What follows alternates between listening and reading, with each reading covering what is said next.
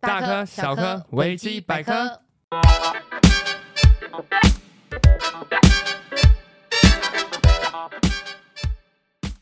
Hello，大家好，我是世维。哎，今天没有雨鸡。因为呢，就是雨鸡最近它是美发业的嘛，那他最近的业务量就是非常的大，大家可能就是很积极的想要变美变好，所以我跟他的时间就是一直对不上。那又刚好，因为呃，其实陆陆续续都有很多的维基百科的听众有来投稿一些关于维基百科的，譬如说，呃，当初为什么要做这个 podcast 啦，然后。经营 Podcast 要准备什么东西？有非常多的听众一直在询问，但是我们一直都没有去回复，所以我就想说，诶，那这一集的话，就刚好借着雨季不在，我一个人主持，然后就来回复一下这些听众曾经问过我们的一些问题，然后我还要跟大家分享一下，我做了我人生里面。算是很开心的一件事情，就是我跑去刺青。那我先跟大家分享一下我的这个刺青的过程好了。如果你有打算想要刺青的朋友，你也可以听一下，因为我后面会分享刺青应该要如何去做保养，然后如何去评估你的伤口它正不正常。那首先先讲到为什么会有刺青的这个想法。实际上我一直从大学时期开始就非常的想要。刺青留一些印记在自己的身上，但是那个时候就是碍于可能没有钱，你知道吗？因为大学生就是蛮穷的，然后再加上就是我现在已经二十六、二十七岁了嘛，我就会觉得说完蛋欸！如果我真的有一天，假设我活到六十岁、七十岁好了，我一直没有去做刺青这件事情，我真的会很后悔。然后。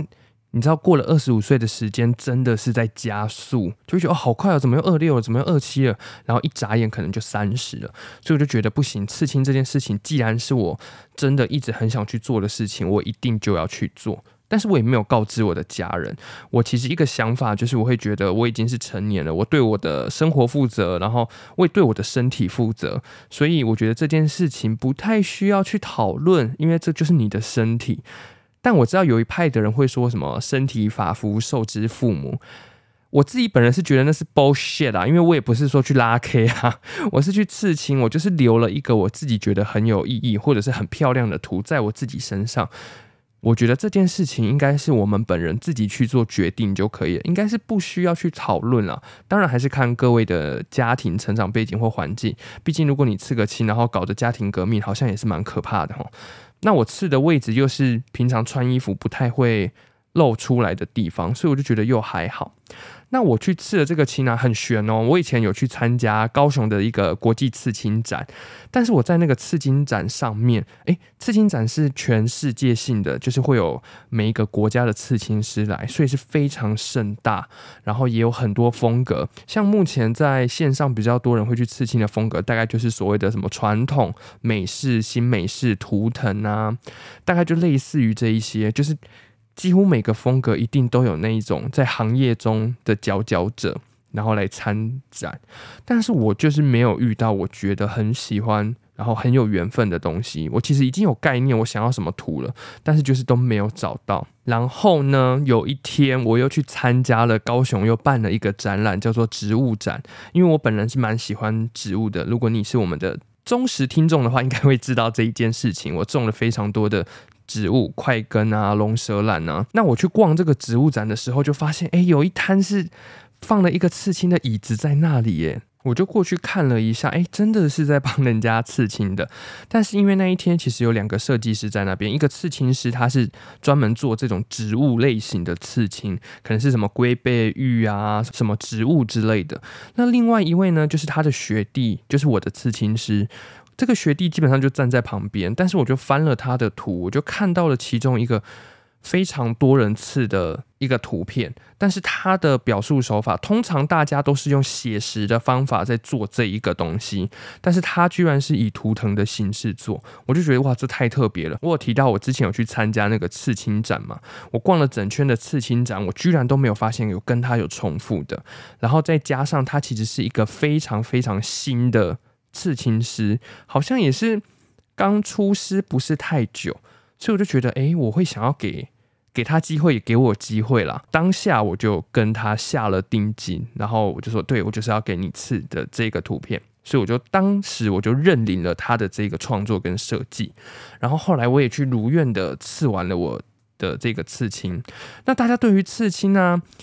一定会想说，哎，刺青到底会不会很痛？我真的要摸着良心讲，刺青真的是爆干痛诶，我本人不是一个怕痛的人哦，因为我都有在定期去做什么捐血，捐血的针超粗，我都觉得那个对我来说还好。但是刺青真的很痛。如果网络上有看到那种说刺青还好的，诶，拜托封锁他，那个真的不可能。刺青就是拿针，然后很快速的把颜料插到你的皮肤里面，怎么可能会不痛？我刺的位置是在胸口。我一次是刺两边啊，因为我是刺了一个对称的图形嘛，所以等于说我人生第一次刺青就刺了两个，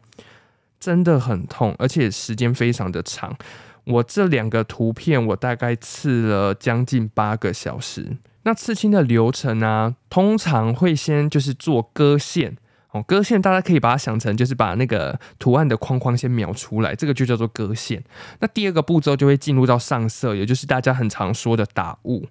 那我一开始我在割线的时候就觉得哇，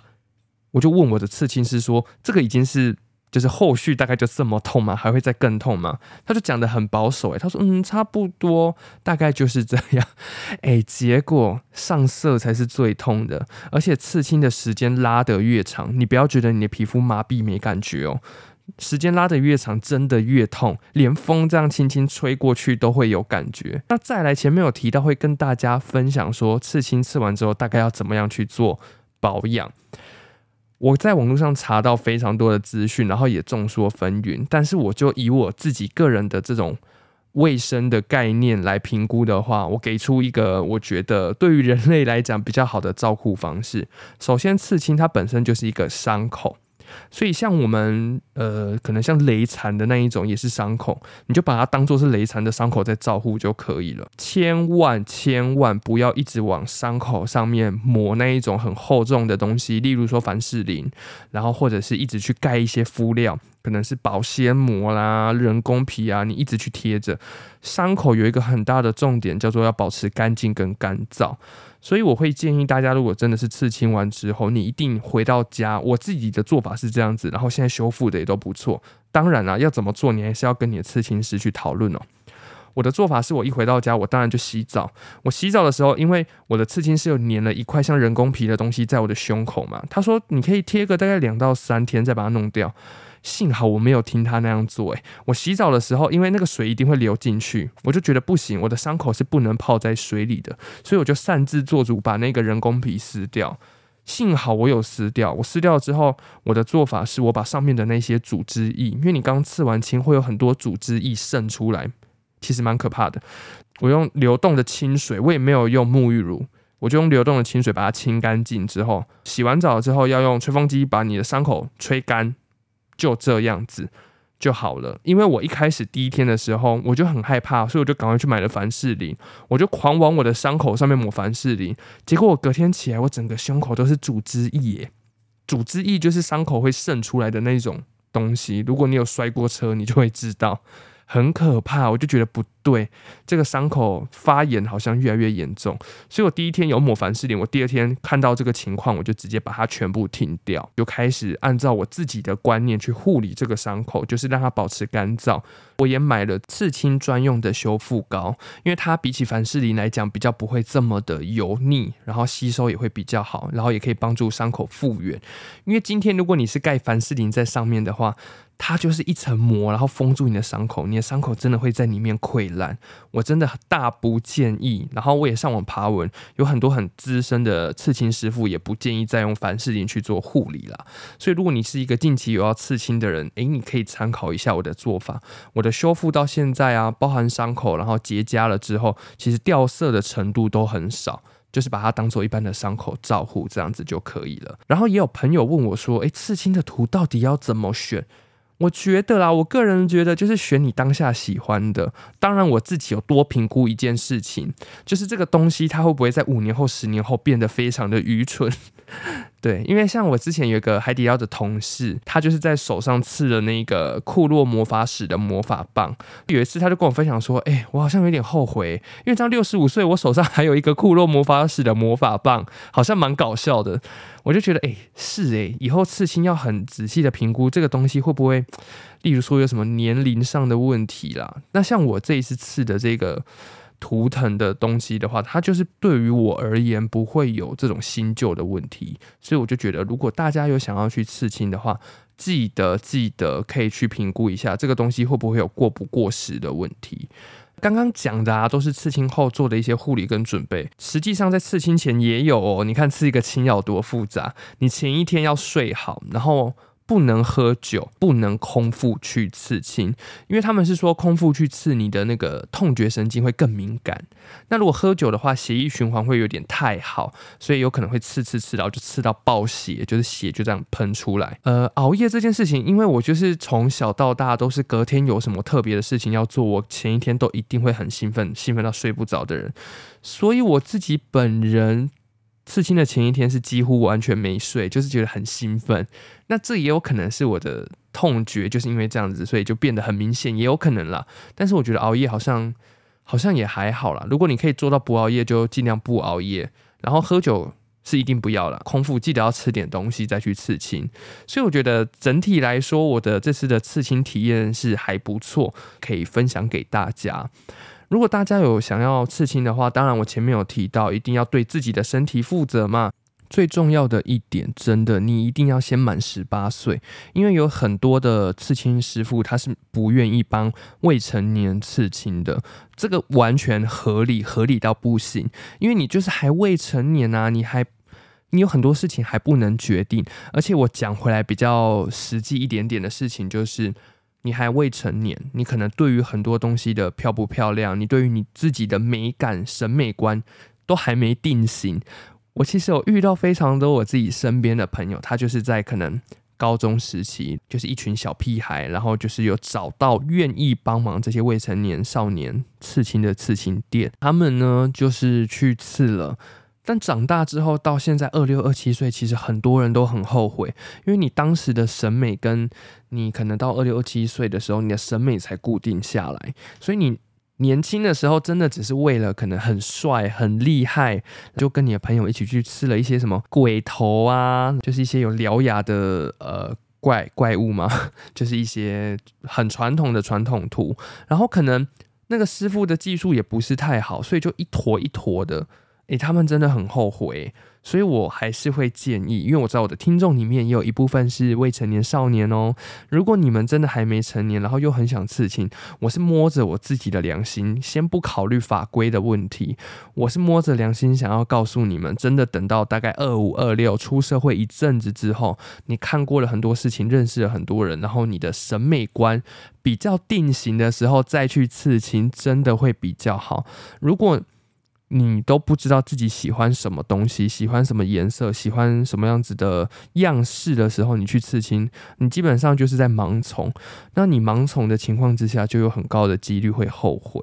那刺青唯一后悔的机会就是去医美打镭射。我有上网爬了一下文，镭射这件事情除了要花很多钱之外，它非常的痛，它的痛觉是比刺青来的痛好几倍的。然后再加上它不是一次就可以解决，因为美国实验医学期刊曾经有提到说，这个刺青的色素它是留在哪一层？就是我们皮肤其实有分三层，我们的这个刺青颜料是留在三层中的第二层。那也就是说，你去打的这个镭射，它第一次能量不会强到就可以直接把你第二层的色素全部打掉，所以它可能需要两次、三次，不知道要看你刺青的程度。总之就是一件很麻烦的事情。所以我就觉得，如果你真的想要刺青，你可能要跟我一样花很多的时间去评估，哎，要刺哪里啊？刺什么图啊？你自己喜不喜欢呢？对，那我自己的评估方式，首先是我有一个非常喜欢的英国歌手，叫做 Henry Styler，他在胸口也有类似这样子的刺青，但是因为他是西方人，所以他的风格就比较偏向美式一点点。那我自己是亚洲人嘛，所以我其实就是选了类似的图，但是我是用亚洲的风格来表示，再加上这个图，它其实又有就是你不管在外面玩的多远，你到这个世界哪一个角落都要记得回家的意涵，所以我就觉得，哎，是诶，符合我的个性。就这种双重的肯定之下，我才决定了我是要刺这个图，所以基本上应该近两三年问我，我都不会后悔啦。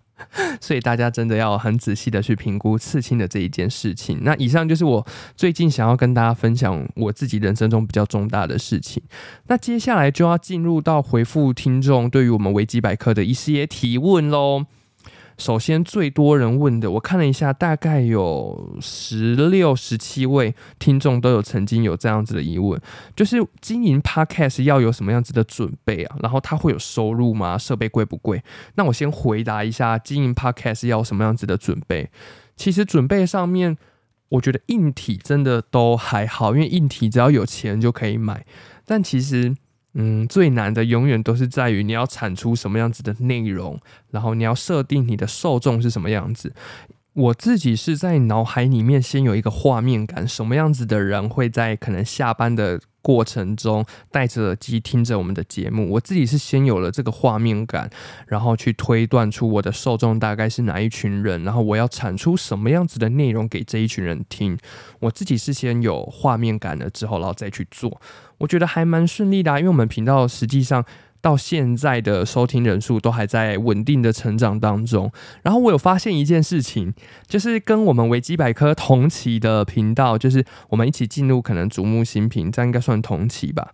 很多频道都停更了，然后我们还活着，我们就是 Podcast 界的常青树啊。但是我们的听众就是呃算缓慢成长，但是是固定在成长，我就觉得。很感谢啊，真的是非常非常感谢大家，也很感谢自己，就是每周都要播控，然后出来录音。但我自己是喜欢分享、乐于分享的，所以这件事情对于我而言来说，也不是一个辛苦的事。嗯，我会建议你可以去买一个书来看，因为像我自己也是买了两本 podcast 的书，然后去研究一个一个去按。其实我前期我连要如何让麦克风发出声音我都不知道，我根本不清楚什么叫做第一轨、第二轨，然后我要用什么样，我要按哪里？因为我有一台这个音效界面嘛，然后我用的牌子是 Rode 的 Caster Pro 2，应该是很多 podcaster 都在用的一个音效界面。这么多按键，我当时真的完全不知道要怎么用诶，我连让我现在在讲话的这支麦克风发出声音我都不会，但就是慢慢摸索，那你进到一个新的领域，就会学习到一份新的技能。像呃，因为我在这个节目的定位是除了主持人之外，我也负责后期的后制剪辑。对，这一系列都是我做，然后跟上架也是我做，所以你就会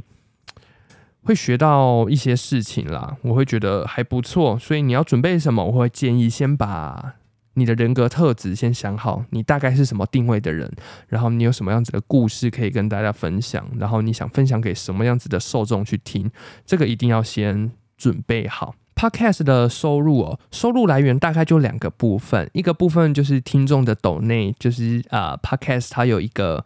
可以让我们放那个捐款网址，小额捐款的网址上去。就会有一些听众愿意抖内支持你们，然后让你们去做更好的创作，这个就是收入来源的一部分。那当然还有就是业配喽，像如果大家有听到我们节目中偶尔会被安插一些广告，这个广告实际上就是我们可以在后台先选择要避开哪一些广告，然后上架了之后，他自己就会去跟广告商做媒合。例如说有哪一些种类，有什么新三色，然后宗教的、政治的、酒类的、游戏娱乐的、减肥瘦身的、交友的，就是它会有一个地方去让你做勾选。你不想要有哪一些出现在你的节目里面，上架了之后，他们自己会去媒合，媒合到了，你们大家就会听到这个广告。对，所以这个收入的结构大概是长这样子。那这个广告又跟业配比较不一样，业配通常是厂商会寄像寄资讯到我的信箱里面，然后跟我去谈诶一些业配的内容啊，我们要在节目中怎么样去做置入？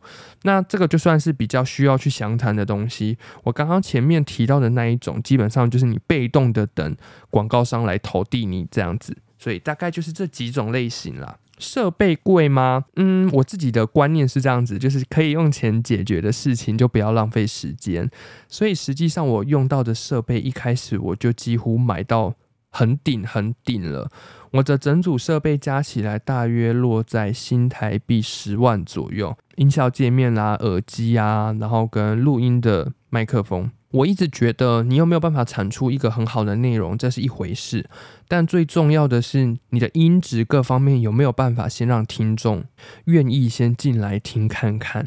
因为我觉得音质对我来说是一件非常重要的事情。我本人也是一个 podcast 的重度使用者，我很常就是不管是在骑车也好啦，下班了之后，我真的很常听 podcast。然后你常常会发现，诶，这一集的内容你实际上是想听的，但是一点进去那个音质就是很炸，我可能听一分钟，我就会把它关掉。哪怕这个主题我很有兴趣，我都不会选择。所以我觉得在音质上面。是一件非常重要的事情，可能就很像 YouTuber 对于画质的要求会很高这样子，我就会特别要求想要音质的表现可以好一点点，所以我的设备我就不想要呃慢慢的买，比如说一开始先买一个低阶的，再换到中阶的，再换到高阶的，这样子花的钱应该会更多，所以我就直接选择了当时应该也算现在啦，就是。到现在来讲，这样子的设备还是非常顶规的。我就觉得，哎、对，它也帮我后期的后置节省掉非常多的时间。我基本上不太需要去做太多的修饰，什么口水音啊、呼吸声，很多东西我都可以在音效界面就直接把它拿掉，我根本就不用到后期再来做。对，也帮我省了很多时间。所以我会建议，如果想做的话，可以买比较好的设备，不要让自己花那么多时间在那边。声音一个一个修，一个一个调，我觉得好辛苦哦。那那个时候为什么会有钱？这个就要讲到我们保险的功能跟意义喽。谢谢防疫保单赞助了维基百科的诞生，因为那个时候不是疫情吗？卖了很多的防疫保单。我本人是保险业的嘛，那我就知道防疫保单这个东西，诶，有机，诶，不能这样讲，呃，防疫保单这个东西有机会可以。让我财富自由，是这样说吗？就是我很清楚这个商品未来应该会赔到爆，所以我就当做类似在投资的概念，就买了几张哦。那个时候还可以重复买的时候，就是保险这种东西就是要提早规划嘛，所以我就确诊了，就得到了一笔钱，然后就刚好哎，我需要这个这个设备，然后我就买了。对，所以我也没怎么考虑，所以就是嗯，保险很重要。好，然后哇，这个问题他问我说，目前为止访过最难访问的来宾是谁？诶，好像我没有要官腔哦。目前为止好像还没有遇到很难访的，因为基本上所有的来宾不是我的朋友，就是雨姬的朋友，基本上都是我的朋友啦。那除了 Jeff 是我们一集。像就是那个体育老师 那一集的来宾的朋友之外，其他都是我跟雨姬自己的朋友。那又加上我跟雨姬两个人的个性都是比较鲜明的，所以可以跟我们真的一直保持友好的朋友关系的人，基本上我可以说都不会到太讨人厌，因为我们自己也不太能接受那一种很奇葩的人出现在我们的朋友圈里面。所以他们会不会很难访问？诶，其实都不会，而且真的配合度都很高。毕竟我跟雨姬就不是专业的 podcaster，全新的在经营这个频道，我们都还有我们自己的本业嘛，所以就是会变成说时间上真的比较不是这么好乔。这也是为什么我们陆陆续续越来越少有邀请到其他行业的来宾来分享他们的工作，因为最近的来宾约访真的是越来越困难。倒也不完全是时间都不上的问题，其实还有一个是，诶，我讲实话，因为我们的听众真的是稳定在成长当中，所以有很多我自己邀请的来宾，他们会觉得很可怕，然后要把自己的工作分享给这么多人知道，他们其实会有一点胆战心惊，对，所以就是导致于说，诶，我们邀请到的来宾真的是越来越难邀，嗯。其实，如果你有仔细的在关注我们的节目，你会发现我们有在试图要去做转型，就是我们会从呃都一直需要来宾来分享他们的故事，然后慢慢转到我跟雨姬两个人就可以产出一些内容。我们实际上有在做一些调整跟调配，因为现况如此嘛，你就邀不到来宾那。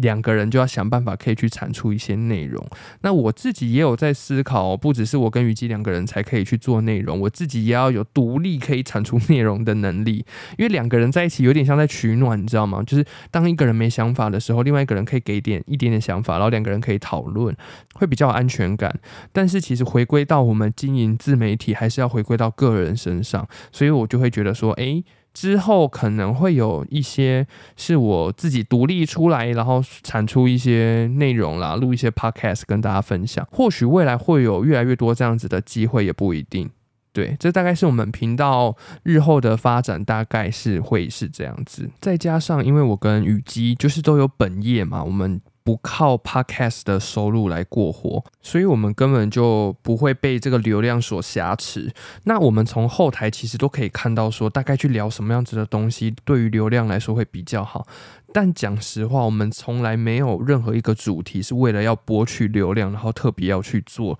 我们就是自己想说什么，想做什么，然后就去做。所以我们也一直想要往致力于去。帮这些听众保存他们的故事，然后一直去收集大家生命里面遇到的事情，我们可以给出一些不一样的看法。我们近期实际上一直在做这一些比较偏向于情绪价值的东西，因为现代人压力真的很大，很多时候都没有一个很好的机会、很好的场合可以把自己的故事说出来。那实际上这也是我们一直一直。在推广的事情哦，所以很欢迎每一个听众，不管你是遇到感情的事情、遇到家庭的事情、遇到人生中各式各样大大小小的事情，都非常欢迎来维基百科投稿。我们会好好的把你的故事存放在我们的频道里面。我们不敢说什么要给你建议，我们只会提出我们的一些观点，提供你们参考这样子。所以说，我们投稿的方式有几种呢？再来工商一下哦，就是在 Apple Podcast 的软体下方啊，就会有这个投稿的专区。那有分几种方式可以投稿呢？第一个就是可以用 Google 表单，然后再来的话，可以到我们的维基百科的 IG 官方粉丝团。实际上，我们每一集的收听的人数。大概都有三千到五千人左右，诶，但是我们的 IG 官方粉丝团一直都只有两百多人，就是永远都上不去，超惨的啊！一定要办抽奖，大家才会来追踪吗？太过分了，你们这群现实的人。不过也没关系啦，就是这样子喽。如果有想要投稿的话，就是这几个通路。然后 IG 的话，它是匿名的，所以你也不用担心我们会知道你是谁。那以上就是我今天跟大家分享我的一些刺青的过程，然后跟听众询问我们关于维基百科的事情的一些回复。那我们这期节目就到这边喽，大家拜拜。